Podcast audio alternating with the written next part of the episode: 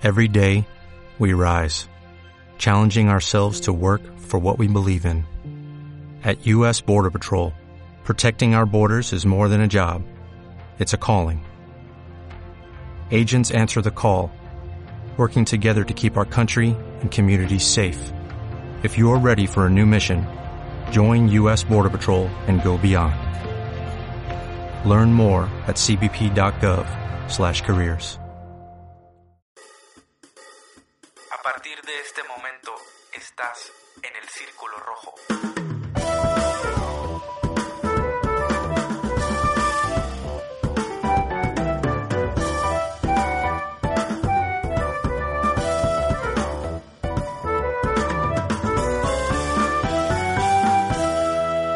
Señoras y señores, niños y niñas, Sergio, Sergio, Peaky Blinders. Desde Venezuela del Norte, transmitiendo, no, no en vivo, pero transmitiendo, Transmitiendo. transmitiendo. Ah, ok. Si este, si esto lo escuchan y nos hace falta suplementos, algún tipo de agua, por favor, ayúdenos a los hermanos mexicanos. ¿Por qué siempre un pinche comentario político, güey? No, Como si el güey, hubiera estudiado política. güey, para, que, para ponerle un poquito de salsita, güey. ¿Qué tal se siente no tener aeropuerto, perros? Eh, Está bien, pues ya, ya. Deja tú, sí le- ni salsita tampoco tiene. Yo si le patrocinan un programa acá Oye, de hasta el pinche, qué tan, qué tanto ha pasado de tiempo, güey, que hasta el Cruz Azul es campeón, güey. De algo. Pa- Así eh, es. El Chuy está por eso hoy, güey, quiero. Digo, pinche copa, Sin o sea, también copa. Sí, sí, sí, copa, esa ni vale, pero Sí, bueno, sí, sí. está bien, güey. Peaky. Blinders. ¿Qué tranza, Quiño? Este, serie hemos tenido unos ciertos retrasos hace alrededor de cuántos meses. Se te ve, Hemos- se te ve el retraso. No, se, se escucharía. Pero hemos estado unos meses, va- vaya, atrasando este programa por culpa de Yalot, que no había terminado de ver la serie. Sí, pues. Y ahorita que hemos estado platicando con él un poquito, que él es el que trae la serie un poco más fresca, tuvimos que refrescarle él. Jesús y yo todo lo que según él ya sabía. Pero pues vamos a intentar que salga de lo mejor, de la mejor manera. lo que yo sé, güey, es que tiene ojos bien bonitos, güey, Cillian Murphy, güey. Eso es lo que yo sé, güey. Ya sé. El espantapájaro, güey. Red Eye. A, la madre, A mí lo que me da miedo es que el vato se quede en coma un buen rato y se despierte, güey. Pues Sí, eso va a pasar, güey. Va a pasar. Primero, Peaky Blinders eh, tiene un nombre así medio raro, pues es que es una serie británica. O sea, De no, la BBC. No, no asociaba... Benzema, Bale y Cristiano. Eh, ah, no, no. no, no. ese es... Es ah, un- o sea, la está BBC bien. era en Ey, ey, ya, pues. Ya, ya, ya, ya, ya. La onda es que Peaky Blinders no evoca nada. O sea, si no sabes el, el significado, te dice muy poco. O sea, parece como una especie de juego de niños, ¿no? O sea, de, o sea, de, de, de- de escondidas, de... No sé, está Sí, raro. pues, de hecho, Es- cuando es- vi el... Ajá. O sea, en realidad, o sea, yo creo que literal Peaky Blinders es algo así. Porque es Peaky, es como peek, es como mirar entre mirar. Y las blinders son las persianas de las ventanas. Entonces es así como. una Pero no de- tiene, no tiene esa connotación tan buena Ah, no, onda, ¿no? O sea, porque Sí. Blinders es que el que ve y el, que- el que, el que ve y de alguna manera da información, van a cegar de manera permanente, o sea, lo van a silenciar. O sea, esa es la, esa es la idea, ¿no? Quien ve se calla, y si no se calla, se muere. Entonces, está bien, está bien curada porque cuando re- he recomendado la serie, digo, ah, Peaky Blinders, ¿y qué? Sí, Peaky Blinders, ¿qué? O sea, y es, y es fácil de decir y fácil de escuchar, pero no, no lo asocias a nada. Y es eso, o sea, resulta que había bandas, había unas bandas de... El recodo, el limón. Ándale, la arrolladora. machos. Este, no, había bandas criminales, bueno, que en este caso eran más pandillas, en el norte de Irlanda, que tenían una vestimenta como la que vamos a ver en la serie. Gente de boina, pelo rapado, su chorcillo, chaleco, etcétera. Ah, porque, porque, vamos a, la serie está Vámonos. situada, ambientada en Bir Vámonos por Birmingham. partes. Birmingham. Por favor. No, pues aguanta, Es- es que está hablando de Yo la estoy hablando del vestimenta. puro, y estoy hablando de, pero estoy hablando ¿Pero solo hablando de, de la vestimenta de qué? O sea, Tranquilo, tener, morro, pues, tranquilo, tranquilo. 1920, los 20 en Inglaterra. Ok, ya dos- con son eso. las 2 de la mañana. Están, están cooptando, pues, están cooptando mi derecho a expresarme, pero está bien, güey. está Échale, bien. profe, échale, profe, échale, lo, editamos. Entonces, asociado, otra vez, el nombre, Como en todos los programas. De hecho, la, última, pendejada no la, no la edité. El nombre, el nombre asociado, primero, a un juego de niños, que realmente en este contexto no quiere ser un juego de niños, y segundo, que tenía que ver con las bandas o las pandillas de el norte de Irlanda en determinada época. Entonces, y por eso de ahí sale toda la iconografía, ahí sale toda la vestimenta, toda la ambientación, que menciona aparte, pues es algo que vale la pena o que tiene, yo creo que mucho que ver para tener esa inmersión en el contexto, ¿no? Ahora sí, digan qué pinche tiempo. ¿eh? Pensé que ahorita que mencionaste la vestimenta, pensé que ibas a desarrollar más No, no, no, morra, de apenas. Peaky Blinders, pues. apenas- porque Es una- la moda. Ahora, Peaky... Es que tiene que ver, recuerden Sí, la- sí, sí, la- lo- o sea, las hay boinas, un ¿no? detalle en la, en la vestimenta de ellos. Sobre todo la pandilla de los Peaky Blinders, porque que Que sí la, serie, ajá, la serie se centra en esa pandilla, pero en realidad eran varias Sí, de eh, familias, varias que estaban en, vaya, bueno, ahorita nos adentramos Tiene, más en qué se trata. tiene su licencia literaria, o sea, Ajá. o sea, pero Peaky Blinders sí existió, o Sí. sea, la banda es solo, la, digo otra vez, la iconografía creo que está desarrollada de esas condiciones, o sea, todo el estereotipo, toda la vestimenta está desarrollado de esa, de esa etapa y obviamente desarrolla en, en otro tema, pues mucho más gangsteril, ¿no? De otra índole. Los Peaky Blinders en- dentro de la serie se, se caracterizaban por una boina que, que usaban, lo cual dentro de la boina le cosían unas navajas en la parte de atrás, unas navajas de esas como de un filo. Entonces a la hora de pelearse, agarraban Ajá. la boina y con la boina aventaban, o sea, como que como si fuera como una navaja. O sea, se, se dejaban ir contra el cuello o algo así del, del, del contrincante o del rival y pues les cortaban el cuello. Y eso era lo que caracterizaba la, la vestimenta o, o, bueno, la manera de, de, de atacar de la pandilla. ya que mencionas la época o la vestimenta, cómo está el diseño de producción de la serie, ¿no? Este, la intención de este podcast va a haber pequeños spoilers, pero como ya nos conocen a los que nos escuchan, tratamos de nada más situarlos entre cada temporada y ver en dónde están nuestros personajes. Peaky Blinders creo que es una serie que para mí si no llega a joya, es una serie muy disfrutable que ahorita nos damos la libertad de hablar de ella porque ya está bastante desarrollada. Además de que está en la plataforma pues más popular, Favorita de Yalot. sobre todo Yalot. Pues está fácil, güey. favorita. ¿Qué más fácil? No vamos a decir de qué manera, pero Jesús digamos que te presta películas. Y es muy fácil también que las veas, pero no lo haces. Ocupas ese sonidito al principio. ¿Es lo que necesitas? Sí, motiva. ¿Sí? Sí, Ah, güey, bueno. me motiva. Me prende, güey. Bueno, y de esa plataforma, pues obviamente estamos hablando de Netflix, una plataforma que la mayoría de la gente con internet tiene. Entonces, basándonos en eso, de que ya los la vio porque estaba en Netflix. Yo Ah, tengo cuatro años diciéndole que la vea, hasta que la pusieron en Netflix la vio. Así que con esa facilidad, pues tenemos más confianza de, de hablarles de esta serie, ¿no? Se sitúa después de la Primera Guerra Mundial. Estamos hablando después de los 1910, 1915, ¿no? Más Sí, o menos. pues sí. Ah, pues qué madre, pues no, No, toda la gente pues sabe sí, cuándo se acabó la pinche Primera Guerra pues Mundial, cabrón. una- no les estás dando cuándo, pues. Entonces Después de dices, 1910, cabrón. Ok. Después de 1910. Y aquí lo que me gusta de la ambientación es, pues sí te pone un elemento muy crudo, pues, o sea, te ponen las, obviamente las este, calles sin pavimentar, un- una sociedad muy industrial. Ellos eh, viven en, una, en un barrio popular, o sea, popular, pero así más como... Nadie vive en la Gualeguas, como la Gualeguas de Mexicali. Entonces, algo así, pues feo. sí, es de Santo Baby, ¿no? De Santo Niño acá. Entonces, lugar- lugares feos, pues, ¿no? Feos, feos. Entonces, y, Saludos, abuela. entonces muy popular, muy popular. No, no me fileren si por ahí me ven caminando en la, en la Gualegua. En fin, el punto es, fileren para el argot de la gente que no es muy docta en la calle, es acuchillar. Entonces, pero bueno, entonces el punto es que este, este grupo de familias, la forma en la que salen adelante, pues la única manera en la que encuentran de hacer su vida digna es correr una casa de apuestas. Entonces, y vemos ese ascenso de familia de los Shelby, pero en particular del líder, del líder de ellos que es Tommy Shelby. Tiene muchas aspiraciones, tiene muchos deseos de crecer, tiene mucha intención de, de ser alguien en la, en la vida. Te pone una persona con muchos problemas que no sabemos bien por qué. Entonces empezamos por personajes. Pues Ya más estás en de ello. manera- de ya que manera- estás en ello. de manera, Hablemos de los personajes general. principales. Empecemos por la familia Shelby, que es la en la que se va a desarrollar toda la serie. A través, sobre todo, de los ojos del personaje que está hablando Yalot, que es Thomas Shelby. de Cillian Murphy. Interpretado por Cillian Murphy.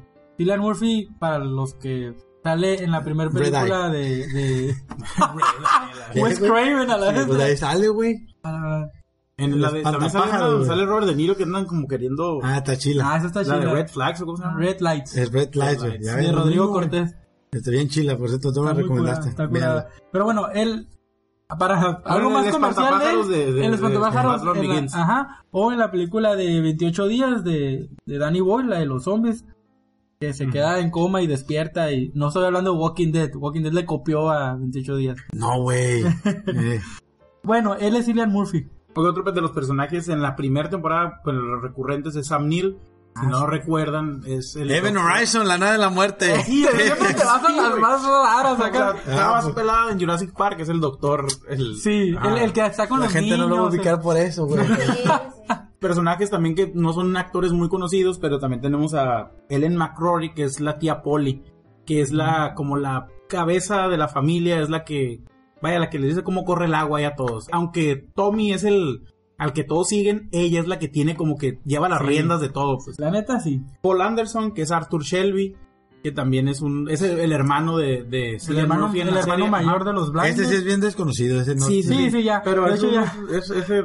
No, no, nada más, eh, así como que los, los, pri- los principales, que Y siempre el- vamos a estar el- viendo. Ajá, y el güero, ¿no? El, el- John Shelby, que es interpretado por Joe Cole, que quién sabe quién sea también. Ajá.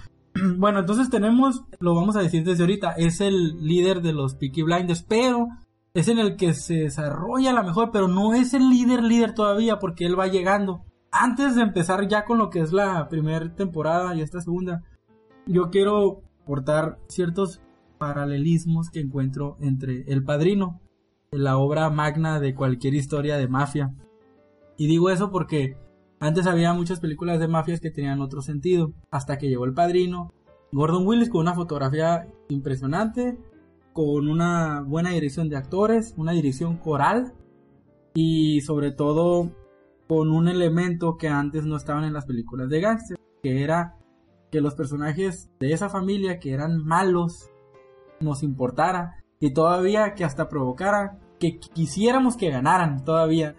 Basándonos en eso, en esa fórmula que encontró Francis Ford Coppola con la obra de Mario Puzo, llega Peaky Blinders muchos años después y no sé si es adrede, no, pero toma elementos que ya fueron probados que son buenos, pero que como en algún momento dijiste, no habían aprovechado en una serie de esa índole porque estamos dejando de fuera una, una la que para mí es la obra de obra de, de, de series de gangsters, Boardwalk Empire. Pero lo que hace Peaky Blinders aquí es Thomas Shelby viene de la guerra, igual que lo hace Al Pacino. Él es el, el- el que viene de la guerra y termina por situaciones haciéndose líder igual que Thomas Shelby.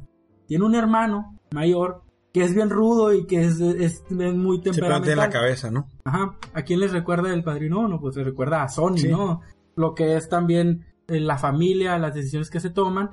Al desarrollarse la serie en otras temporadas vamos a encontrar todavía más, más similitudes.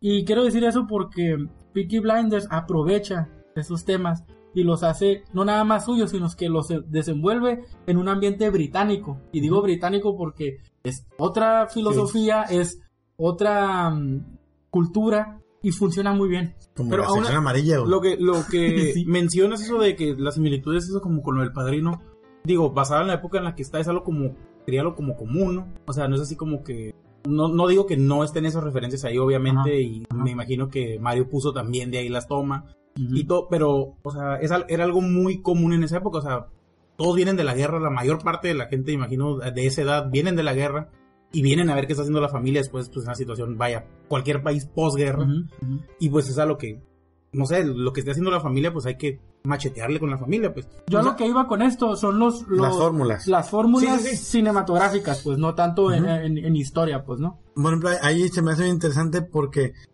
el, el cast es, es muy bueno y me refiero a, lo mejor, la verdad es que recae mucho, mucho del, del peso actoral en, en, en Tommy Shelby, pues en Cillian Murphy. A- escogieron a alguien que tuviera esa fragilidad en el personaje. O sea, si se dan, bueno, yo cuando, cuando dije, no mames, pues tiene cara, tiene cara de gay. O sea, es, es que- es demasiado bonito el cabrón como para, como para pues, ponerlo. para- A mí se me hace... serio, ese ¿no? No, sí, sí, pero a mí se me hace que ese güey tiene la- esa cara como... Pues que de alguien, digas, ajá, de que- alguien, no como está que raro el vato, güey. O sea, como- no- Benedict Cumberbatch, ¿no? Ajá, como que cualquier, este, como que con una, cualquier expresión que le diga se le va a notar un chorro porque Ajá. tiene así como que, Unas facciones ajá, bien- como muy secas, pues. Ajá. Como, ajá, o sea, y sí, o sea, si de verdad, o sea, Pero, pero en es un gran actor, ¿no? O sea, Sí, sí, pero me refiero a que, o sea, la Ah, fisionomía, el porte en general, o sea, no es alguien que, que imponga ante la cámara, que imponga tu tono, ¿no? Entonces, tienen que empezar a dibujar una, un personaje muy detallado, muy delineado. Antes de entrar a eso, cuando mencionabas de Boardwalk Empire, bueno, Boardwalk Empire es la, la versión que a la gente que le gusta más hollywoodense o más Sco- Scorsese, siempre te lo ponen en la misma medida. Le han preguntado a Steven Knight, que es el, que es el creador, Sí, es que sí, oye, sí. ¿te inspiraste en? Dice, no, pues es que está ahí, o sea, son cosas que uno ha visto, que uno ha- no, no, no niego que a lo mejor lo pude, lo pude, pero no, no me centré en Boardwalk, o sea, yo desarrollé, este, Peaky Blinders De hecho, de, de mis ideas, no, pues, ¿no? y de hecho yo vi, ah, yo órale, o sea, llegué sí, a, Pe- a pues, Peaky Blinders porque cuando cerró Boardwalk, me encontré un artículo que decía la versión británica de Boardwalk Empire y yo quise conocer esa historia del, del otro lado del charco. Y pues, sí es ¿no? diferente, sí es muy, sí. a- aunque, aunque andan en, pues en algunos temas comunes, como a lo mejor lo, eso refería también Quiñones, o sea, ah, este, contrabando de licor. Ah, contrabando de tabaco. E- Era algo, era algo que, que en ese momento estaba, como no había todavía esa cuestión de drogas, o sea, le estaban apostando mucho a apuestas y contrabando de licor. O sea, era, era la, el modus vivendi de la, de la, de este tipo de, pues de la AMPA, ¿no? De la AMPA, este, en, en diferentes en lados, porque era lo que, lo que era rentable. Entonces, a lo mejor esto, eso también tiene mucho, mucho que ver. Pero entonces, volviendo a lo que era el tema de- del cast, o sea, se me hace que fue una, una decisión muy arriesgada porque para mí, al menos de, de inicio, no me da, no me da la idea de ser una persona que, que puedas tener al mando. Pero cuando empieza a desarrollarse, notas que la mayoría de las condiciones son por, por situaciones cerebrales, de estrategia, de pensamiento, de trampas, de...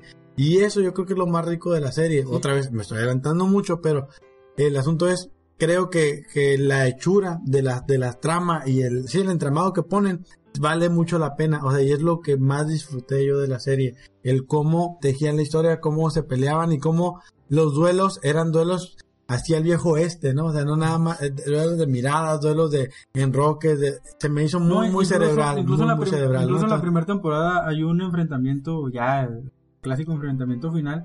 Y ves a dos pandillas, una enfrente a la otra, con pistolas. Te quedas, ¿qué onda? Sí, Al Bill, al Bill salvaje oeste, bueno, o las guerras esas an- de, de hace muchos años, ¿no? Donde nomás primer línea era la que, la primera. pues que no había más, ¿no? Ajá. Pero, Negros. pero sí, Ajá, negros y latinos en por favor, como en Soapar, güey, que los pegaban en los aviones, como, los como escudos protectores. Bueno, entonces de Soapar regresamos a Peaky Blinders. Yo, yo creo que aquí podemos entrar ya porque estoy de acuerdo contigo con lo de, con lo de Tommy. Es más, en un capítulo de la primera temporada le menciona eso Tommy a su, a su hermano Arthur, el hermano que es bien rudo, que le dice, sí, tú te peleas, pero yo pienso. Yo por eso estoy aquí, porque yo estoy aquí para pensar, no para pelear. Y se queda así el hermano. Porque si quieren vamos entrando ya a lo que es la primera temporada. La primera temporada nos sitúa a, a Thomas Shelby, prácticamente recién llegado de la guerra, eh, tratando de, de reconectarse con su familia y se encuentra con una familia que ya tiene, digamos, una especie de negocio, ¿no? Este, funcionando. Y no diría como todo, pero varios personajes en las historias de, de, de mafia, en algún punto quieren legalizarse, ¿no? O sea, Sí, quieren dejar de, de- Tommy, esa es su primera, su primera opción. Y tenemos a Arthur, el hermano rudo que les decimos, el hermano mayor, que dice, a ver, espérate, o sea, yo soy el mayor, pues, o sea, el aquí, el, el, el mero, tú vas llegando, pues, o sea, aguántame, ¿no? Y también se da cuenta que está la tía, Polly, que es- ese personaje me recuerda a Gemma de, de Sons of Anarchy. Sí, una persona, a- a- un personaje femenino que está como en las sombras, pero dando su punto de vista, pero ese punto de vista se convierte en En órdenes, lo que es, en, lo que debe de ser. Y entonces por ahí podemos más o menos eh, a qué tipo de, de, de broncas, qué, qué detona esta primera temporada. Claro que la primera temporada comienza cuando ah, unos miembros del- de los Peaky Blinders van y roban unos como unas cajas que según ellos son sí saben que son armas, mas no este, no saben a quién pertenecen, simple- simplemente saben que las van a mover de un lugar a otro y van a estar en un almacén a tal hora cierto día. Entonces a la hora que se las roban se dan cuenta que son del ejército que las van a llevar a India me parece. Entonces los llegan nomás como quien dice a, a dejarlas allí a que las transporten a otro a otro lugar Entonces están robándole al gobierno. gobierno. al gobierno, pues Winston Churchill se pues, manda a su mejor agente a investigar qué es lo que sucedió, porque sabe, o sea, y ya al momento que este agente, que es Sam Neill, llega al pueblo, se topa con estos ampones que, pues, básicamente manejan el pueblo como a ellos les parece. Güey, sabe lidiar con dinosaurios, no va a poder eh, no lidiar con, Sí, con, con el espacio, ¿no? Sabe lidiar Ay, con, con los fantasmas del espacio, güey. No va a poder lidiar con una pandilla ahí de irlandeses. Pinche y ahí sin expresiones ahí.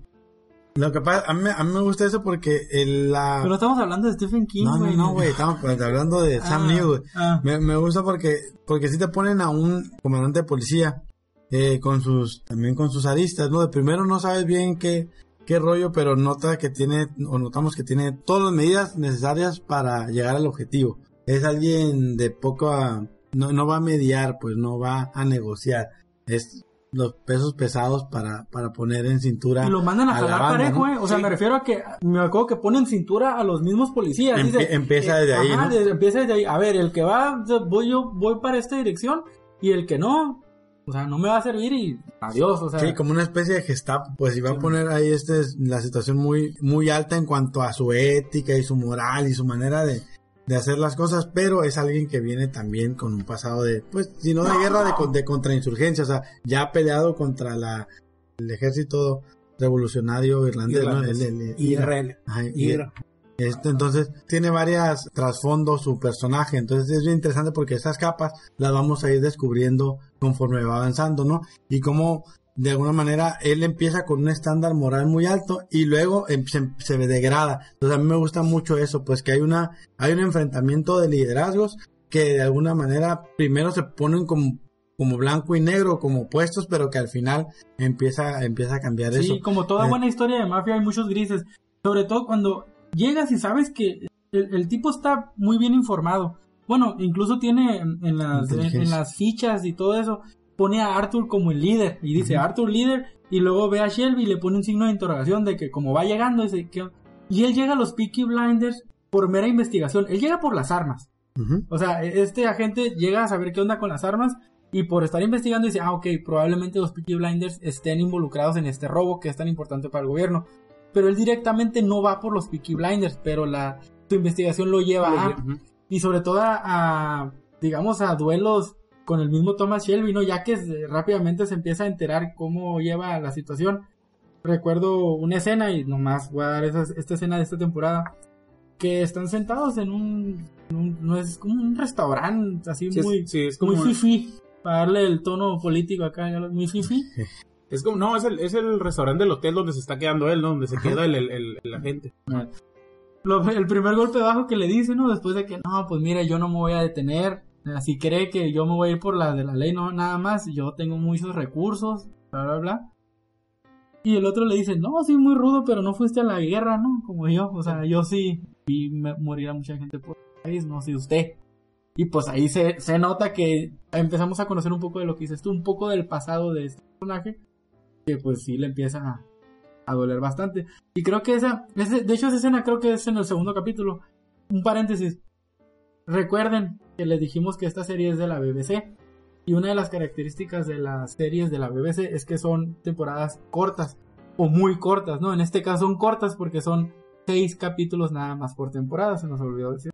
Y aún así tiene mucho contenido, o sea, no... Sí, son capítulos de una hora. Ah, duran, pues, ahí, pero, pero aparte sí, aunque no es muy complejo, sí lo tienes que procesar, ¿no? O sea, sí tienes que procesar lo que, lo que pasó. Y yo, yo realmente no, no te dan ganas de aventarte dos o tres seguidos. O sea, Ajá. te dan ganas de ver uno y decir, a ver, a ver, órale, sí. Y, lo, Sí. y lo avanzas, lo avanzas porque la verdad que lo disfrutas, ¿no? Yo- bueno, a mí me, Sobre me todo tocó eso. primera temporada, que es. Creo- y creo que la primera, por ejemplo, la primera temporada, eh, esas, esas son las historias, ¿no? Es el, el comandante de policía que quiere agarrar las armas o que quiere des- des- des- desbandar a, los a los Nos falta Shelby. un personaje muy importante. la realidad es que está Ujú. el, el- el comandante, los Shelby, el clan rival, los comunistas, o sea, los problemas de la, de la y una familia, infiltrada. los problemas de la familia entre entre el, el hermano mayor y el hermano menor, Sí. el papel de la de la, de la, hermana. de la hermana De la de hermana. Paul, o de la, de la tía, ¿no? De la tía Polly, o sea, entonces realmente hay un hay un desmadre, pero lo, lo de lo que se trata es esto, pues o sea, todo circula obviamente alrededor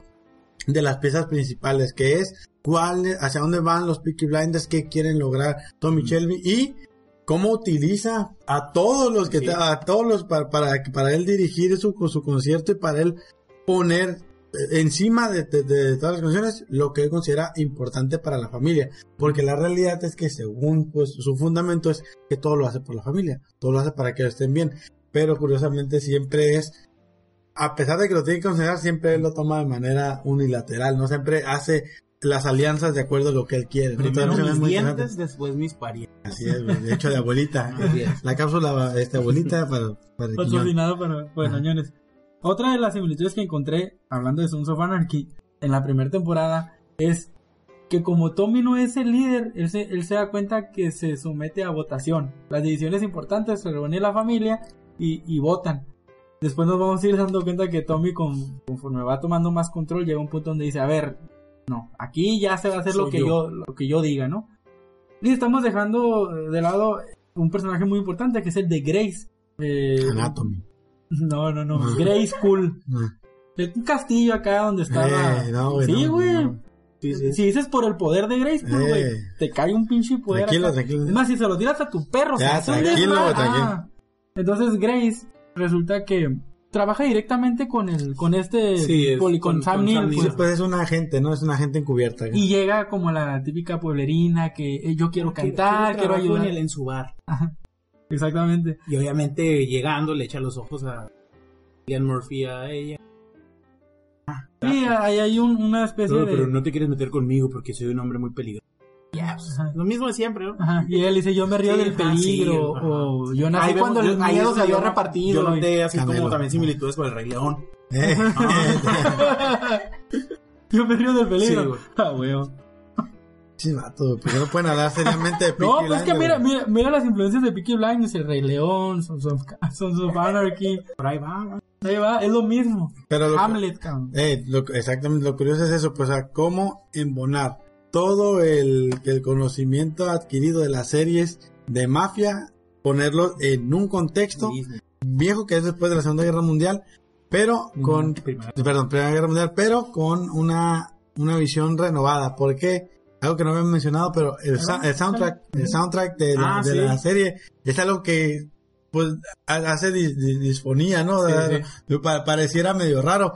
Ustedes saben más de música que yo. ¿Cuáles son algunas de las rolas que nos vamos a encontrar en, a lo Pues largo de la temporada? Rolas de, de Arctic. Monkeys, White Stripes de White Stripes, de. Radiohead.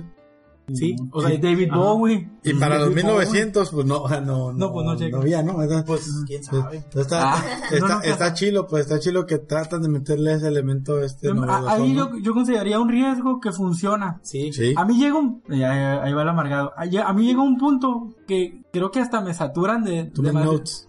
Ajá, o sea, demasiada- demasiadas piezas musicales. eh, pero a mí me pasó porque yo los vi muy seguidos los capítulos, entonces también por ahí eh, puede, puede pasar. Y me recuerda, le estaba platicando fuera de micrófonos, que me recuerda a un estilo eh, como un Guy Ritchie, pero sin esteroides, porque Guy Ritchie lo que hace es hacer muy cliperas sus películas, y aquí los ves a sus, a sus personajes caminando en cámara lenta, con una pose bien cool y una rola muy De Oasis. Eh, De hecho, no, también sale una de Sí, Oasis, claro, la de- todo, siempre hay errores. eh, No vamos a hablar pero, pero bueno, eso, eso hablando de, de, de algún estilo o algo- o un tipo de, no, o sea, Guy Ritchie casualmente también es inglés. y- Sí, a pesar de que, de que es una, es una serie que dura mucho en cuanto a cada capítulo, ninguno de los minutos está de más, o sea, o está, o está desperdiciado, o sea, bien curioso porque cuando van en, en el intro y que ponen las, Ay, las, ya. rolas, las rolas, más te van contando historias, o sea, te- entonces está bien, a mí se me hace bien fregón porque No avanzan, tema, avanzan en el, no tienen diálogo, pero avanzan en la historia bien chingón, entonces, es más, no te lo puedes perder, o sea, si llegas y le pones play y te haces güey, 5 o 10 minutos, ya te perdiste un buen avance en, y, y, y directamente relacionado, como no es novela, con lo que pasó anteriormente, o sea, no se va en flashback, Sí, son, ni- no pierde tiempo, pues. son de esas series que, como les hemos dicho anteriormente, no puedes estar así como que, ah, voy a tener el teléfono y estarla viendo, escuchándola y de reojo. No, si te pierdes de algo, ya te vas a perder una algo muy importante de la Sí, historia. o una muy buena escena. Ajá, ¿no? exacto. El, el creador de esta serie se llama Steven, Steven Knight. Night. Él hizo una pequeña película que se llama Locke, o Locke, Locke, no sé cómo se con, con Tom Hardy. De un tipo que va en un carro y toda la película de eso se trata, de las llamadas que va teniendo por... Y por- Tabú, ¿no? También escribió, es Escribió guionista, Él él guionista de después Tabú. hizo Tabú y Que también hizo-. Él escribió la película Distant Promises de Cronenberg. Que 2013, ¿no? Y esa película es muy buena y eh. la historia es de él y casualmente trata sobre mafia y todo eso. Entonces, Ya no, no, es su- un improvisado como casi siempre que te encuentras algo bueno.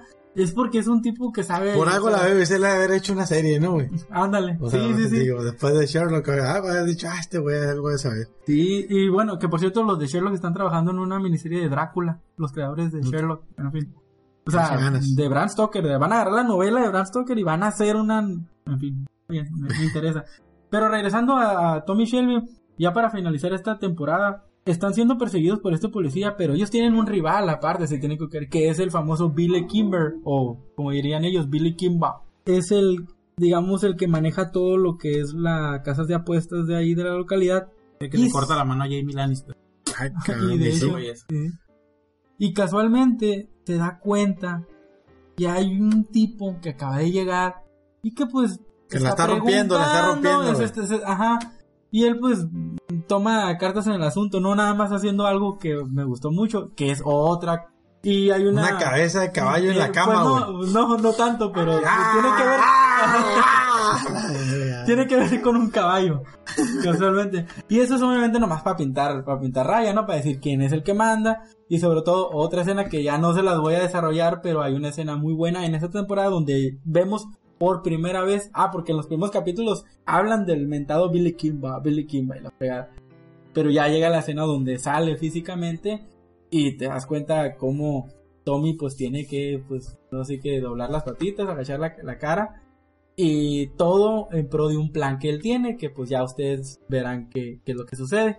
Yo creo que con esto ya tenemos todas las bases y, en, y nomás hablar así por encima de la segunda temporada, que si acaso hay un personaje muy importante, ¿no? Ah, sí. o, o muy carismático en la segunda Y temporada. que sobresalta. Yo creo que sí para cerrar, ver o, re- o reconocer la ambientación, reconocer eh, todo el vestuario, reconocer la escenografía, o sea, realmente, eh, han- bueno, ganaron de hecho premios uno por, por varias de estas condiciones, pero lo importante es cómo le hacen para transportarte ahí, yo creo que vale, vale la pena eso. Sí, es, bueno, así como Pero Sam Neill, eso es un dato así, nada, el dato, el dato quiñón de la noche.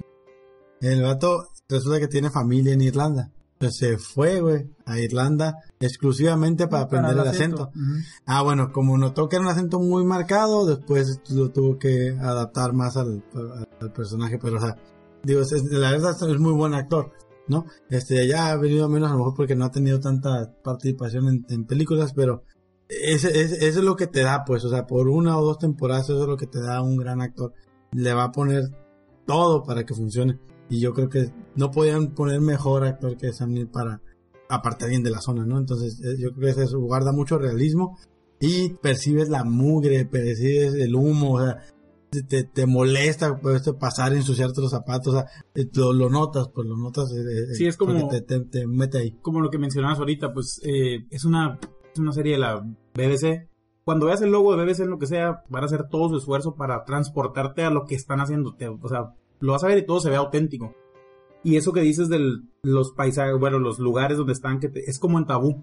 Puedes notar esa similitud de que cuando ves tabú, también en los lugares donde aparece el personaje principal, ves y así como dice Yalot, puedes casi oler los, los Sí, lugares, todo sí. es así como que, te, o sea, sí te transporta a esos lugares, pues sí crees que todo era así, pues. Y además lo describen los personajes, ¿no? O sea, traen esa intención de, de, de que están hartos de ahí, de que no les gusta el esa, Te dan ganas de tomar whisky, te dan ganas de eh, fumar. ajá, esa insatisfacción te la, te la con En serio, sí, te la en serio. te- te- bueno, a, a mí sí me, por ejemplo, cuando con Yo ya, le, yo ya le cocí unas navajas gorro. eh, Con la barra de los Yankees. con- cuando Borgward, cuando ¿Dónde Borgward, están los vez? yo de ver que tanta gente tomaba whisky, dije, no, pues es que así es el pedo, ¿no? Me llegué y me serví un whisky, no, hombre, o sea, casi lo escupo, cabrón. Porque de manzana. Es, en serio, es, dem- es demasiado, y, y, y sí te transmite eso, ¿no? Te transmite esa, eh, esa necesidad y esa masculinidad, ¿no? De, de, de demostrar a, a este, a golpes, ¿no? Quién era el que mandaba, está, está muy chilo, pero sí te, sí te enfermas, y, si- y si no, bueno, como yo que soy muy engranado, sí te puede llegar a, a, a- a afectar un poco, ¿no? En cuestión anímica de, eh, tranquilo, tú no eres Peaky Blinders, tú, tú estás acá en Mexicali, tranquilo, ¿verdad? Pero sí está, está muy curado. Eres DLC o algo así. La famosa frase, ¿no? Don't fuck with the Peaky Blinders. Sí.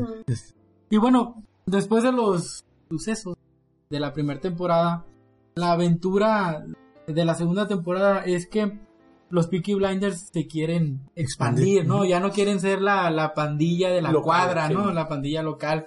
Ahora ya quieren abarcar más territorio. Y obviamente el querer aba- abarcar más territorio conlleva a nuevos enemigos, más problemas. En este caso ya cuando hablas de mafia, ¿qué es la primera nacionalidad que te viene a la mente cuando dices mafia, no? Italiana. A ver. Italiana. Pues es No, italiano. es el padrino chido ahorita. Ay, en Nueva York. Mar- Margarete. Margaret. No, y, y- Dirge. y va, a- va a venir, todavía no de la mafia, pero un peso pesado pues para la segunda temporada. Gorlami. Ah, no. Ya me quedé, me quedé ciclado, perdón. Dominic Coco. No. Dominic de Coco. ¿Quién es este vato, güey? ¿Eh? Este- de este peso pesado, güey. Que casi nunca se le ve la cara. güey. No, no, ahorita. Deja ahorita tú les- como habla. Estamos, ya que estamos Pero en la aquí segunda se- pero aquí temporada. se le- pero aquí se le- Entonces, aquí se le ve la cara, güey. Bueno, ahí les da. Tommy Shelby, ¿qué es lo que hace? Pues trata de buscar aliados. Dice, los judíos, judíos, ¿qué, qué pueden hacer los pobres judíos? Pues se los pasan quemándolos nomás. Eh, eh, y digo que hablan mal antes, de ellos. Esto fue Ah, antes, sí, cierto, Esto fue antes. Digo, los van a quemar. Ah, bueno, ahí sí. Por eso es lo que dijo. Un visionario, ¿no? Ajá. Tommy Shelby todo un visionario, por eso es el líder de los Blinders, güey. Bueno, en fin. Dice, como los van a quemar, quiero aprovechar, quiero aprovechar antes de... Lo, voy- lo vamos a editar esto, Sí, güey, porque está muy, Pinche la comunidad judía está aquí. muy antisemita ese pedo, eh. Como usted ¿Qué chingo de Como judíos nos escuchan, Como güey? usted en el mundo, no seas cabrón, güey. van a sacarlo Sí. como Apu de los capítulos. Sí, güey. No, por negro y Bueno. no, güey. Dice, los judíos, ¿qué nos pueden hacer los, judíos? Ah, ni saben negociar, ¿no? Entonces, estos judíos tienen a un líder. Alfie Solomon, güey. Alfie solo. O para los compas, güey. Tom Hardy. Tom Hardy. Pinche actorillo ahí. La, la, la curada es que Venus. es, es su, como siempre, o le tapa la cara. O no se le entiende cuando habla. Ah, y esta es la, esta es la número dos, güey. que Respuesta B. Y aquí no trae nada en la boca. En este caso es que no se le entienda ni madre. acá Entonces, esa es la, esa es la. Y robar cámara. Cada escena. Ah, porque obviamente... Es que el un personaje está bien cabrón. Pues, ajá. está bien Sí, pero digo, siempre está robando cámara eh, Es que en sí la tiene, serie. sí tiene, tiene una pinche presencia medio cabrón ese güey, no sé. Sí, está sí, así, la neta, sí, que fan. los ojos muy expresivos. Sí, es un porque la pinche neta. hermoso, básicamente. Porque la neta cuando, cuando sale pues tampoco hace gran cosa, ¿no? O sea, las primeras escenas son prácticamente sentado Sí. y platicando. No, de hecho sí. la, primer, la primera escena sí ya se pone violento. Sí, La es cuando, primera, cuando los sí. tenía todos. eh, Sí, o sea, habla bien Ah, bonito y, acá, y Ah, agarra uno para ejemplo. Pues, Ah, bueno, así, sí. sí. Sí, Pero, colgar- colgar pero sí, de- bueno, pero sí la esencia del personaje es así. Es como un tipo que está Soft a punto top. de estallar, pero, Pero nervioso, no. sí, Ajá, nervioso. neurótico. ajá, moviéndose. Pero, y, pero habla, pues, habla muy, muy educadamente, ¿no? O sea, ajá, siempre trata y de... le dice amigos a todos, pero si pero sabes, sabes que si te das madre, media vuelta, ya pues, Sí, probablemente te está ya... cuchillando, ajá. Simón. Entonces, esa es la ventaja. Shelby haciendo alianzas con... Con personas que Muy, muy "Hijo". peligrosas. Ajá. ¿no?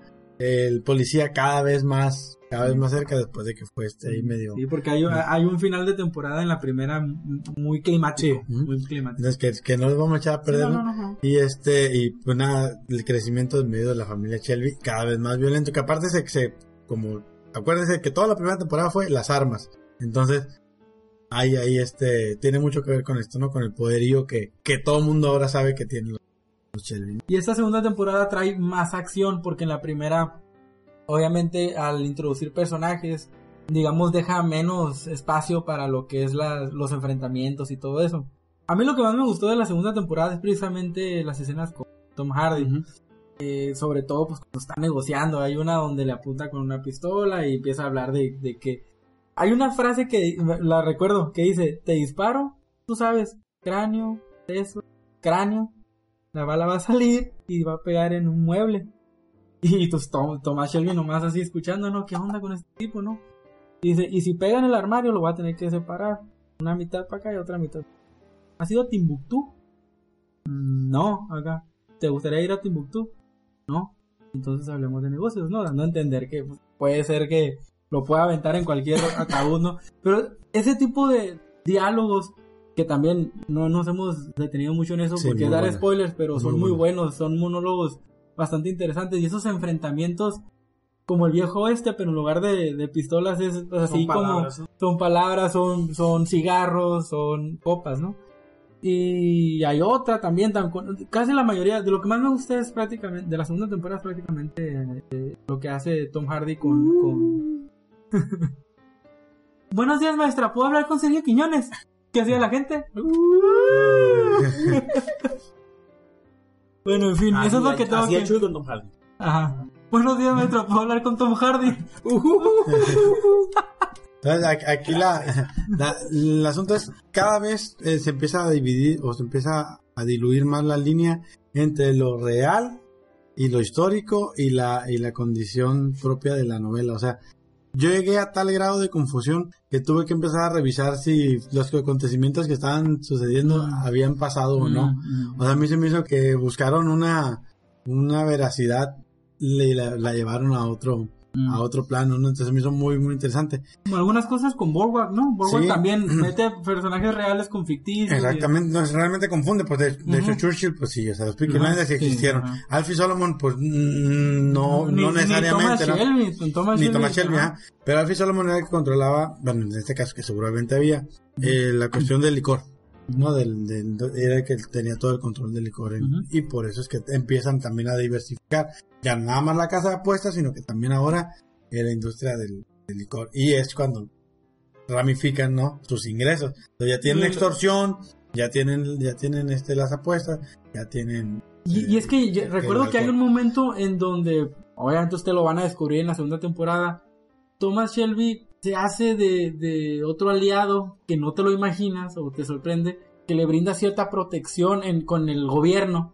Y la cura es de que eso es lo que él le vende también a Tom Hardy. Y de ahí por eso empieza a... Está bien, yo te ayudo con esto, pero le dice Tom Hardy, tú ayuda. Todo lo que tú ganes, pues dame el 20% y perfecto. Llega un punto donde dice, ah, pues como habíamos quedado, 20%. Ah, no te, no te dije, le hizo Tom Hardy, no. Este, ahora va a ser 100% para mí y 0 para ti, para que firmes. O sea, es un hijo de puta, pues a final de cuentas, Alfie va a velar por sus intereses, ¿no? No, no importando quién esté frente. que no tiene amigos. que Es como Estados ajá. Unidos, güey, no tiene amigos, güey, tiene intereses. güey. Ajá, y Tom Hardy no es el enemigo de la temporada. es- es- es- por eso me gusta tanto, porque está entre como que, ah, pues le está ayudando a Thomas Shelby, pero no sabes en qué momento puede traicionarlo, ¿no? Y cierra muy bien. Creo que la primera y la segunda, es, es- a decir que es obvio, pero sí están muy conectadas. Creo que el de la, ter- la tercera ya no tiene mucho Sí. que ver con la, con la segunda. Por eso quisimos hablar en este bloque de estas dos temporadas, ¿no? Porque tienen tengo conexión. Creo que alguna de las cosas que siempre van a estar ahí presentes es los Shelby no son queridos. O sea, los Shelby son temidos en, la, en el lugar. Los Shelby no, no este, digamos, no han velado porque todas las cosas estén bien, no son... No Ahí sí no es como el padrino, pues, no son que el padrino cool, pues. ayuda a la O como gente en Borwell, como en Ajá. Borwell que, que, que este... No Thompson es, es, es una celebridad, ¿no? La gente, Sí. bueno, aquí, aquí le huyen, o no, ah, buenos días, Sí, pero realmente Sí. no tienen esa, y, y, y le cae mal, o sea, le cae mal a los gitanos, le cae mal a los, a los, este, Sí, a los, los italianos, Mm, pues con, A- con, con no hay intereses, nada más con la cuestión de Alfie Solomon, o sea, el, el policía, pues, los tolera, pues, una patada en los huevos, a to- a todo mundo les, les cagan los Shelby, entonces, Sí, y están, y esa- están ascendiendo, o sea, y aparte son esa especie de, de lacra, pues, Ajá, de la exacto. sociedad, bueno, no es alguien de abolengo, no es alguien educado, es alguien que Sí, porque son esa gente que voltean y Del si volteas y fango, los ves, los ves mal en un bar que te los encuentres, ya el bar lo van a quemar en la noche. Sí, por- así, porque pues, o sea, también los hermanos no son las cabezas más. Sí, no tiene, no tiene nada que ver con Tommy, eso es lo que hace a lo que iba, pues cuando conozcan a Arthur, cuando conozcan a, a- Joe, a Michael, a Michael, se van a dar cuenta que pues, nada que ver, pues, y la, y la tía Polly, en esta temporada ya para cerrar, la tía Polly tiene una, una, digamos, tiene por fin en su vida una rival. Que Ujú. después se van, se van a dar cuenta quién es, pues no, una, digamos, una rival que le dice, pues aquí las cosas van, a partir de aquí, a partir de hoy, van a ser diferentes, ¿no? Y la, la tía se siente por primera vez amenazada, ¿no? Porque estaba acostumbrada a ser prácticamente la mujer que mandaba, ¿no? Y ahora probablemente ya no sea la única que pueda dar orden, ¿no? Sí, vimos, yo creo que vemos mucho alianzas en esta segunda temporada, ¿no? En la consolidación de los de los Shelby en otro plano y pues ahora sí a cambiar, ¿no? El, el, el escenario el escenario en el que se desenvuelven las dos temporadas Sí, para meter sí, otro. y hay más balazos, hay, por fin está la escena cliché de, de llegar varias bandas con un carro y donde se juntan los jefes de diferentes, está, está aquí por fin. Pero creo que a, a mí en lo ¿Cuál de las dos? particular Ah, me gustó más. A mí me gustó más la primera, pero porque ya saben ustedes, los que son fans del Círculo Rojo, que a mí me gusta más que los personajes se Desarrollo de desarrollen más. personajes, güey. Ajá. Y es natural que en la segunda temporada no desarrollen tanto precisamente porque ya los conocemos, ¿no? Y le, te da más pie a que haya más acción.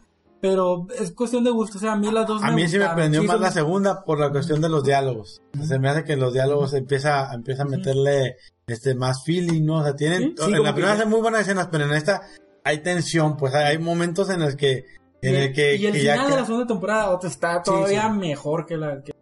A mí me, me, me encantó. de los diálogos, aparte, como que Thomas Shelby ya lo es más seguro, ya es más... y es el o sea, auténtico como- líder ajá, de los sí, Peaky. Blinders ahora sí. Entonces ya va y se enfrenta a la gente como... Vamos a decir como con huevitos, ¿no? Entonces ya da pie a como que enfrentamientos un poquito más oscurones y como... Pues fuertes está. Sí, sí, a mí la segunda temporada también me gusta más. Ujú. ¿Y qué se gana cuando uno es uno bien hocicón y anda tirando este aceite en todos lados y anda... Sí, sí, ¿Qué se pues, gana? Nos, nos va a llevar a la tercera. se gana? Nos, nos va a llevar a, la enemigos. Nos, nos lleva- enemigos. unos chingazos. Unos chingazos, acá, Sí.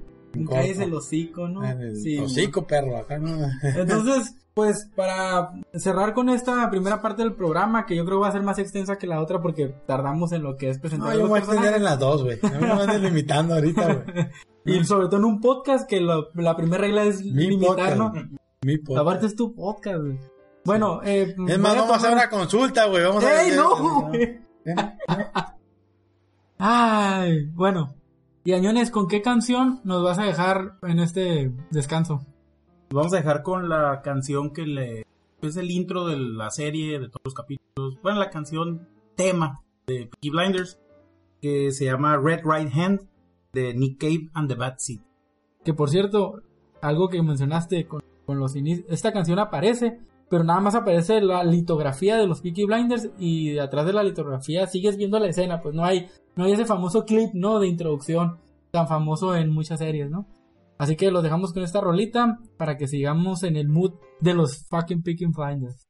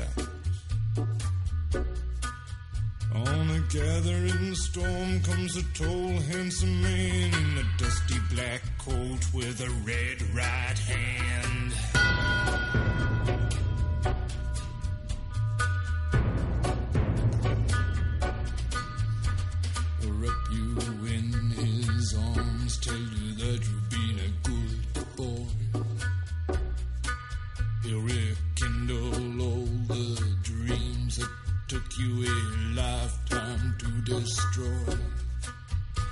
He'll reach deep into the hole, heal your shrinking soul, but there won't be a single thing that you can do.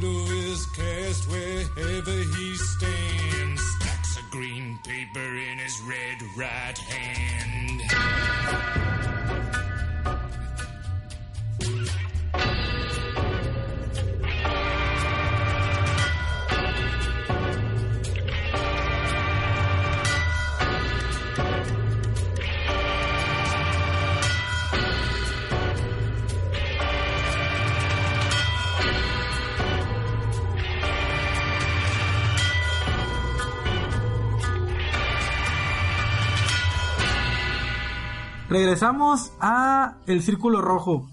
Creo que de esta temporada va a ser de los capítulos más cortos. No, ya ves que nos empezamos a agarrar las, las costumbres de- del cine moderno, güey. Antes las películas eran de una hora y media y la gente se desesperaba cuando duraban dos horas, güey.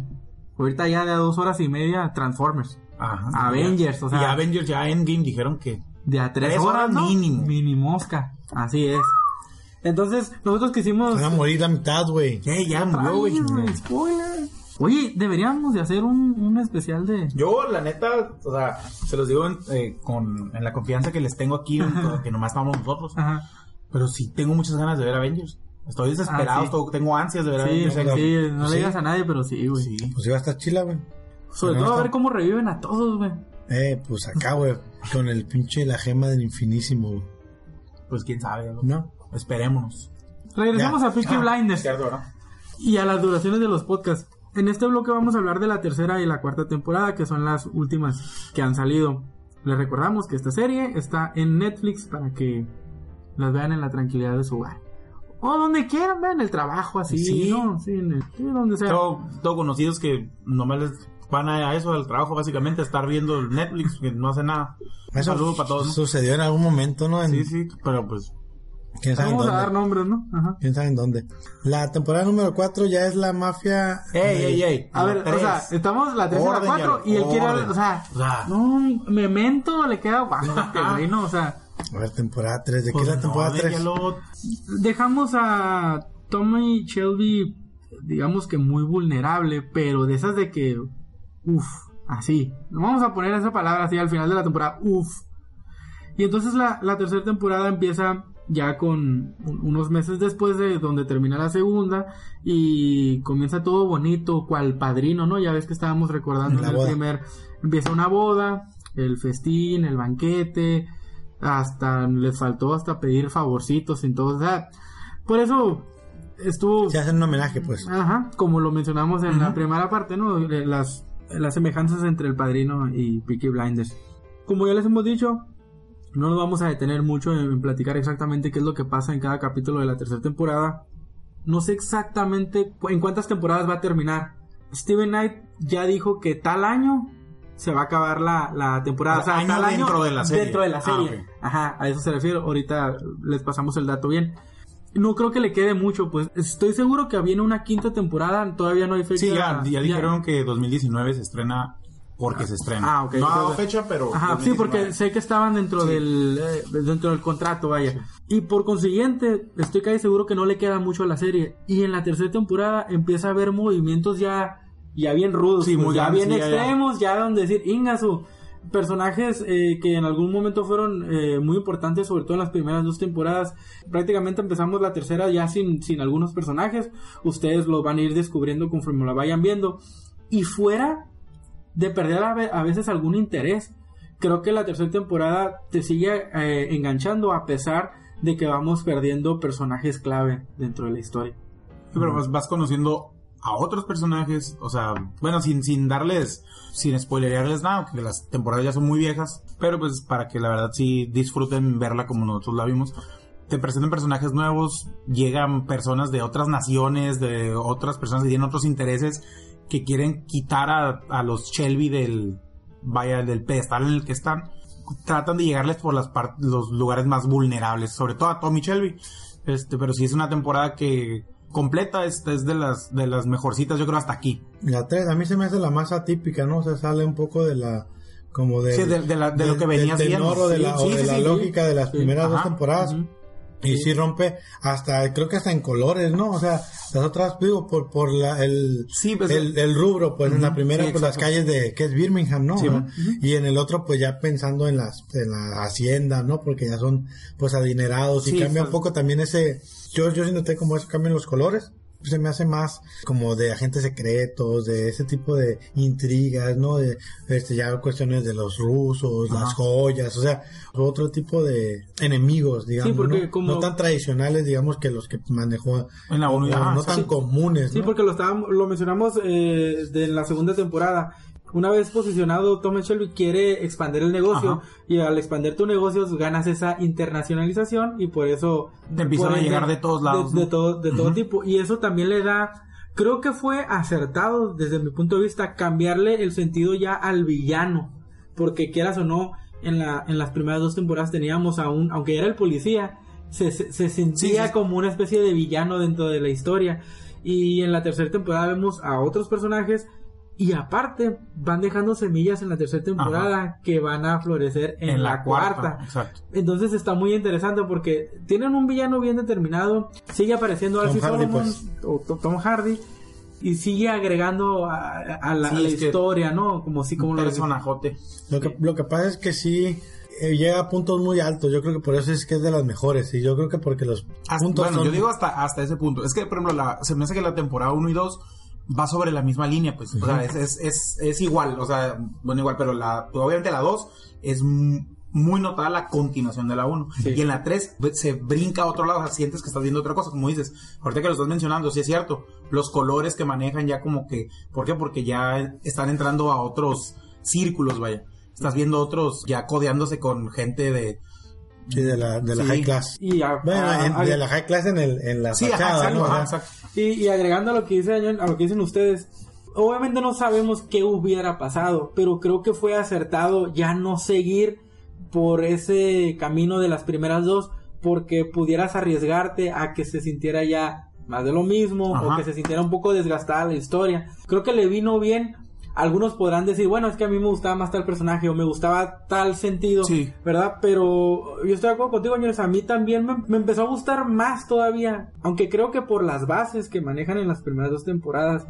O sea, se permiten esos cambios, pues. ¿Por qué? Porque como trabajaron también en las primeras dos, ya conoces perfectamente a los. Shelby, que es lo que realmente nos importa. Entonces creo que por eso estuvo bien pues el cambio ahí de timón y la internacionalización de los villanos de la serie. Y que siguen siendo desdeñados, no ninguneados. O sea, tienen lana, pero no son del círculo alto, no son la socialité, No, no. son aceptados así como una, pues alguien de Pues, abolengo, sí, de son- apellido. O sea, son temidos y Sí. son, pero no, no es este, otra vez no caben en cualquier círculo, ¿no? Y creo que eso es un poco el refrendo de la violencia que ven Sí, en los, pues en los eventos que les Y sobre, todo en acontecen, el, ¿no? y sobre todo en el suceso del primer capítulo de la tercera temporada.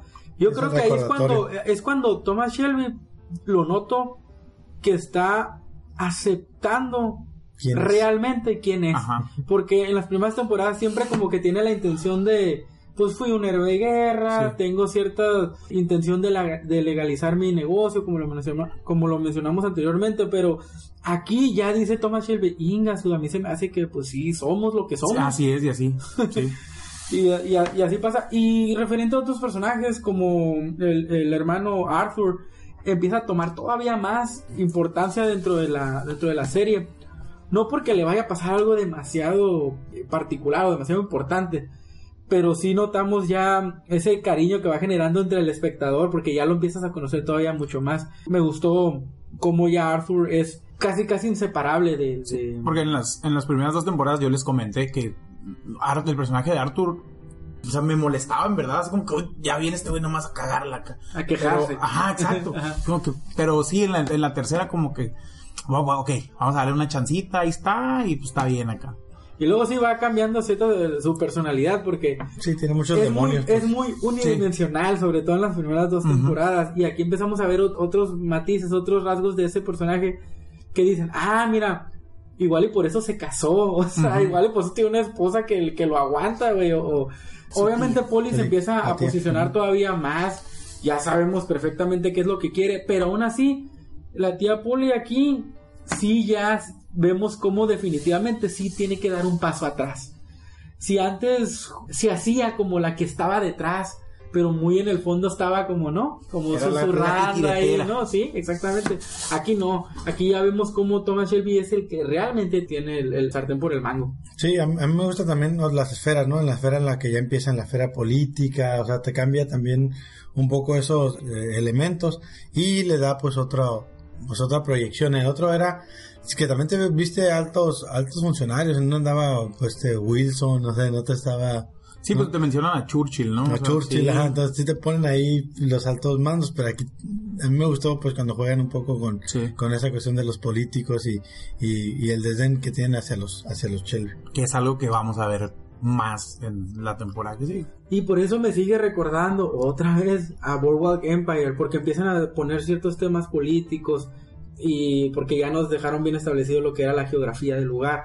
Y por eso creo que tiene estos adeptos esta serie que los que se dan la oportunidad de verla empiezan a descubrir poco a poco. Suena contradictorio como hemos dicho que en esta tercera temporada se nota un cambio, casi una vuelta en una vuelta bombérica.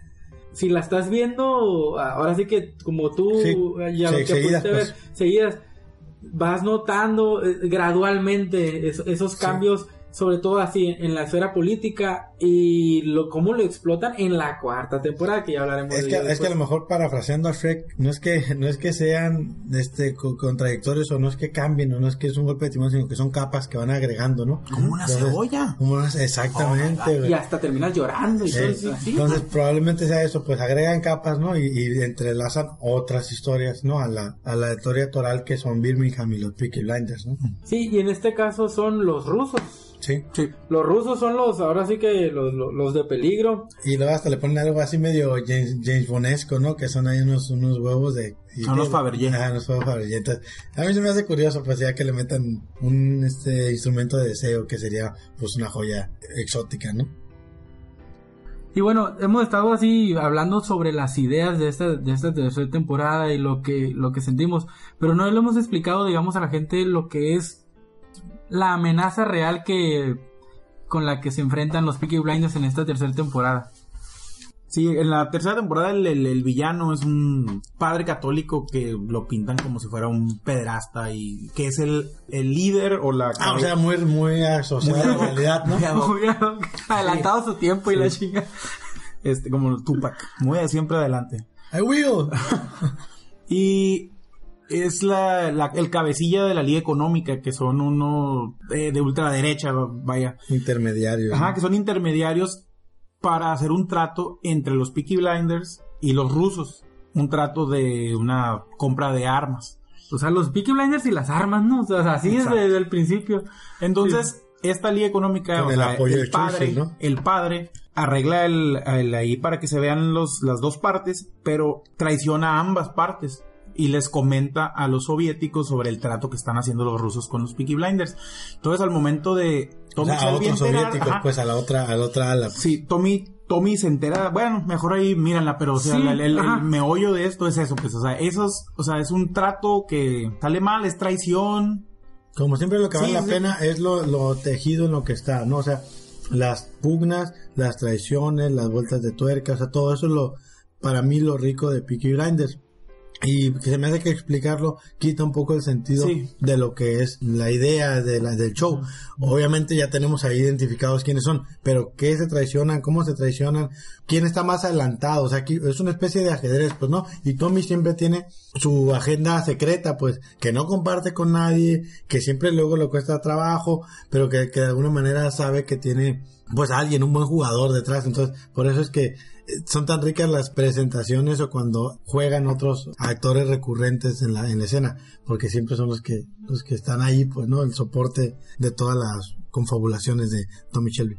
Y sobre todo que aquí ya no se ve tan marcado la típica lucha entre la policía y los Peaky Blinders, pues aquí se, se deja de lado ese cliché de los, entre comillas, buenos Malos. contra los malos y es, como dijo Añones, es los malos contra los malos y los más malos contra los más malosos, pues así es A el ver, ¿quién pedo. es más malo? Ajá. Yo creo que Michael Jackson, güey. Lo pones en un subway allá en Nueva sí. York, vestido de negro y el vato es malísimo. Él pregunta quién es malo. Yo digo que es él. Sí, lo escuchas ahí, ¿no? O sea, los grititos que pegan. Pero, ¿Quién dice- te va a asustar? pero empieza Sí, diciendo sí. que tu trasero es mío, güey. Y sí. Y así, Y pues, es- no, pues agua, ¿no? Pues, ah, ay, imagínate. no, y si eres niño, peor, güey. Guau. Vean la, ¿qué? La, fin- la Tercera hincha. temporada. O la hincha, ¿cómo se llama la hincha? Yo investigué, sí es cómico. Sí, es cómico, comediante, obviamente. es La comediante. hincha, ¿no? Sí. ¿Cómo se llama? Yo no bailo, señor. Yo no bailes. Yo canto. Regresando a Peaky Blinders, vámonos a lo que es la cuarta temporada que hasta el momento en que estamos grabando este podcast, Esa sí es la mejor Esa sí. del mundo mundial. pro- probablemente creo que es la que Parece dirigida por Jerry Bruckheimer. Por la acción. Desde el principio, desde el principio Transformers. Y... Tranquilo. Ah, yo vi ahí dos. Y este, sí, creo que es la que más vamos a ponerlo como comerciales típicas del cine Sí. mafioso. Sí, pues. sí, se va a lo Y- tradicional. Ajá, pero como lo mencionamos al principio, ¿de qué manera, no? con mucha elegancia. Ajá, empezando por el villano, ¿no? De la cuarta La temporada. elegancia, la elegancia tiene. ¿eh? La La elegancia. elegancia. No, no, de Ah. Italia, güey. Esa es la elegancia, güey. Los trajes acá italianos, güey. Cuando hay trajes italianos hay nariz italiana, Y güey. sí. Sí. Y cuando hay nariz, güey. Pero, pero ¿Quién pues, está? de Adrian, nariz? el, mi compañero Adrian. Adrian. Adrian Brody, güey. Es, nada, pensé que era Bronner. El Ah. Brody. El Brody. No, yo, yo digo porque lo que me molesta es la voz igualita a la del padrino. La verdad, sí dije. Sí, sí, no, sí. No, pero eso, pero no es parecido, pues. es, es, es una copia. Pero en Sí, fin, sí, sí, sí, la voz- Pero la voz- desde, ¿qué- desde, desde dónde retoman la trama, yo te estaba batallando para eso. Me dice Quiñones, nos recordó. No, es desde segunda temporada. Ujú. Desde la segunda temporada dejaste Segunda, que se... y, y, y sí hay algo, creo que En en la- la, en la tercera. tercera. Sí, Hay- hay- pero es incipiente, pues, Sí, o sea, sí. hay un malestar y pues te tomas, o sea, no pasa nada No pasa porque nada, los dice. Shelby están, están controlando, ¿no? Están bateando con tubo. Pero entonces, marinar toda una temporada a, a tu malora es algo que realmente solo, solo los Peaky Y Blinders está pueden hacer, ¿no? una- la temporada hermosa. ¿eh? Hay una consecuencia de una falta, pues, de una De un falta. acto que cometiste. Pues, sí. Cuando ves la primera imagen de Shangreta, dices, ¡Ah! Es Es, cierto. cierto, sí, sí, es así, cierto. "Ingazo". Obviamente, pues, porque no, La mano negra. La mano negra. porque obviamente estamos hablando de mafia. Y por primera vez en la serie, después de años, o después hasta la cuarta temporada, vemos a un italiano, pues digamos así, en, en una historia de mafia que pareciera que es imposible contar algo de mafia sin italianos, pues. Sin Scorsese. Ajá, casi, casi. La- no sé, a- esta es una, una duda que ahorita me sale. No es que ya estábamos muy inmiscuidos en la serie, que ya ni siquiera nos pusimos a criticar el personaje de Adrian Brody. O sea, no, no está muy... Casi Sí, pues es lo que estamos diciendo prácticamente. O sea, la voz es un, una- un robo a- a- al padrino. Y me refiero, bueno, el padrino también es Michael, no, pero me refiero a, a Marlon Brando. Sí, eh, no creo, estoy seguro, o sea, eh, a- Me, refiero, no rompe con el universo de los Peaky Blinders. sí es lo lo que estoy diciendo. Es que sí lo rompe, pero porque se supone que así es la escuela Pero italiana. es lo que te iba a decir. y, en Nueva York. Pues más o menos de, de ahí viene, o sea, más o menos en los tiempos. Cuando es el padrino, vaya, pues es más o menos el tiempo que está pasando acá, ¿no? Por ahí andan en los años. Sí, no, sí, el no, cotorreo de los mafiosos italianos en Nueva York. No, sí, eh, no eh, raya en lo caricaturesco, pues es lo que Ajá, estaba eh, tratando de preguntar. sí, ajá. sí, sí. ¿Y por qué no le pusimos tachas? O sea, ¿por qué nos dejamos así? Porque la neta, para mí es un, un personajazo, pues dices, o sea, Yo sí lo noté. Bueno, creo que todos, pues, pero yo lo justifiqué de esa manera. Dije, ¿qué tan marcado está el estilo de los Peaky Blinders con Ah. el estilo de los Changreta? Ya. Pues, el, el estilo de la mafia italiana, Italiana. pero neoyorquina, Ajá, realmente. pero fue ¿no? a O sea, propósito. No sé, yo pienso que sí. O se le barrió de que no, o sea, lo quiso escribir tan acá que terminó. Sí, puede ser, digo, la verdad yo no he leído alguna algún comentario de, de Steven Knight al respecto. Yo lo quise comprar así, porque lo que pasa después, aparte de que es un personajazo, como dices, creo que es muy carismático, que qué carismático es el, Hardy, ¿no? Pero sí, sí el, el personaje de Adrian Brody, su colorido, digamos así, Ujú. Creo que aporta, pues aporta y le sirve ese a lo mejor Sí. desequilibrio. Es que yo estoy buscando el por qué lo perdoné. Y yo creo que lo perdoné porque la vendetta se me hizo, Sí. se me hizo muy. O sea, sí, o sea, te ganaste a alguien de ese, de ese calibre, ¿no? Te ganaste a alguien que, de esa, de esa capacidad, de esa inteligencia, ¿no? Que, que por primera vez, pues al menos se ve en una escena una, un, un paso adelante. O sea, Sí. a, ot- a alguien que no Sí, fuera Tommy hay, Shelby. hay escenas donde ves a Pues Tommy Shelby "Ay, que, cabrón, o sea, man, vienen los gringos, digo que, ¡ay, valió madre! O sea, ya va, se va a poner gacho, pues. Sí, ya o sea, cruzaron el charco por algo. Y hay algo que se supone que cuando estás escribiendo alguna historia y quieres introducir a un villano bien, bien villano, bien malo, normalmente te pones en una escena a hablar de cierta manera y tiene que ejecutar a un personaje que te caiga bien. Esa es la fórmula para que digas, Exacto, ay, güey, no. Eh, y el más obvio es Negan, ¿no? De, de The Walking Dead. Pues entra a escena y tiene que deshacerse de un personaje que esté. O sea, y sí, se ven también ahora hablando. Ah, En este caso, hicieron lo mismo, pero sin que lo vieras a él jalar el gatillo, pues. Pero te das cuenta que dice, ya llegué, canijos. Y los changreta, pues dan un golpe de autoridad, un golpe de decir, aquí estamos llegamos, y ya llegamos. aguas. Y obviamente, si estás encariñado con algunos de los personajes de, de, de Peaky Blinders, volvemos a tener una baja importante. Y aún así, no te impacta tanto. Y lo hemos hablado muchas veces eh, fuera de micrófonos. Es la escena cuando hablan por primera vez Shangreta Ah, sí. con Tommy Shelby en la oficina de él, que va Sí, y se sí. mete y le dice, ¿cómo llegaste? Ajá. Y dices, güey, Sí, sí. like, tu compa, ¿con qué estás hablando? Y le pone las balas en la mesa y le dice, cada Sí. bala es para cada miembro de tu familia. No, ahí ya estaba yo, y que, güey, qué pedo.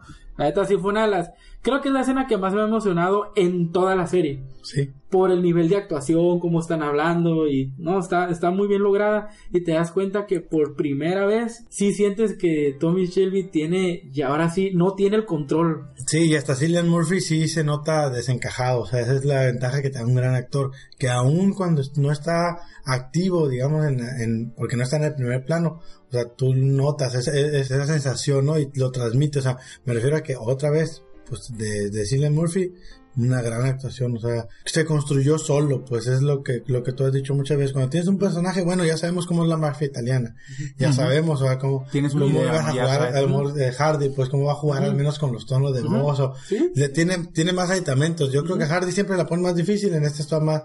Y yo creo que a Cillian Murphy sí lo dejan solo porque otra vez el vato no tiene cara de malo, o sea, no es alguien con un portento físico como para causar nada, o sea, y aparte no tiene el respaldo de, pues en este caso de, salvo de la familia, pues que se ve, pues algo así muy, muy nuclear, entonces tampoco, tampoco creo que vale la pena tanto, y creo que en este caso sí da muestra de esa Pero capacidad cuando- actoral. Cuando comienza, ahorita que dices lo de la familia, cuando comienza la cuarta temporada, la familia está cada quien por su lado. El final de la tercera Sí, temporada es, es, Sí, sí, sí, choqueante, sí, ¿no? es- Es sí, así sí, que ya te, te impresiona sí. demasiado el final de, no, es un, el final de la tercera, de la tercera temporada es algo que no te espera. Ajá. Lo que hace la cuarta temporada es empezar prácticamente de ahí a explicarte rápidamente ¿Qué qué, pasó? durante ese tiempo que estuvimos sin ver la serie, ¿no? Y por eso Thomas Shelby está todavía más vulnerable que otras ocasiones. Aparte de que, digamos, el nivel del, del rival Sí. eh, aumenta. Porque me regreso a la escena de cuando se enfrentan o se ven las caras por primera vez. Me sorprende que Thomas Shelby está vulnerable porque en, en sí no concibe cómo no nada más está viendo a Shangreta, sino que Shangreta se mete a la oficina de él, como si nada lo tiene frente a él, apuntándole con un arma, o sea, como diciendo, si yo te quisiera matar ahorita te mato, pero me gusta saborear y me gusta platicarte cómo va a estar la onda, porque va a ser una vendetta, pues. Había reglas. Había reglas, reglas. códigos, etcétera, que, ellos, entonces- que los Peaky Blinders habían, habían vulnerado, ¿no? Y por eso dices, ah, mira, ahí está la, la penitencia, ¿no? Ahora, está el tema político que dijimos que íbamos a abordar más adelante, hoy es el momento, La época en la que estaba Birmingham. Exactamente. En esa época había demasiadas, Mucha policía y poca diversión, güey. mucha huelga, mucha huelga. O digamos que había desigualdad, obviamente los salarios estaban más bajos, eh, habían llegado, eh, los, los, eh, los índices de, de pobreza estaban llegando a un grado insostenible, entonces obviamente se meten los sindicatos de trabajadores y empiezan a hablar con Thomas Shelby porque Thomas Shelby tiene una compañía y le dice, necesito que te alivianes, yo vengo a auditarles, vengo, entonces te quedas, ¿qué tiene que ver eso con una historia de mafia? Pues, y luego sobre todo esta temporada, que vienen los mafiosos italianos, la venganza, voy a matar a no sé quién y que nos, y de repente te ponen otra historia, otro subtrama político absolutamente, y está bien, está Sí. bien porque Peaky Blinders se ha encargado o ha tratado desde el principio a imponerte el contexto social e histórico en el que está situado. Entonces, regresa. O sea, Peaky Blinders no se le olvida en la cuarta temporada que también pasaban este tipo de cosas en Inglaterra en ese momento, pues. Entonces también me gusta la otra subtrama de que se meten a, a meter en el, en el mundo del boxeo, empiezan a, a tratar de buscar lo que son las apuestas, las apuestas ilegales, todo eso.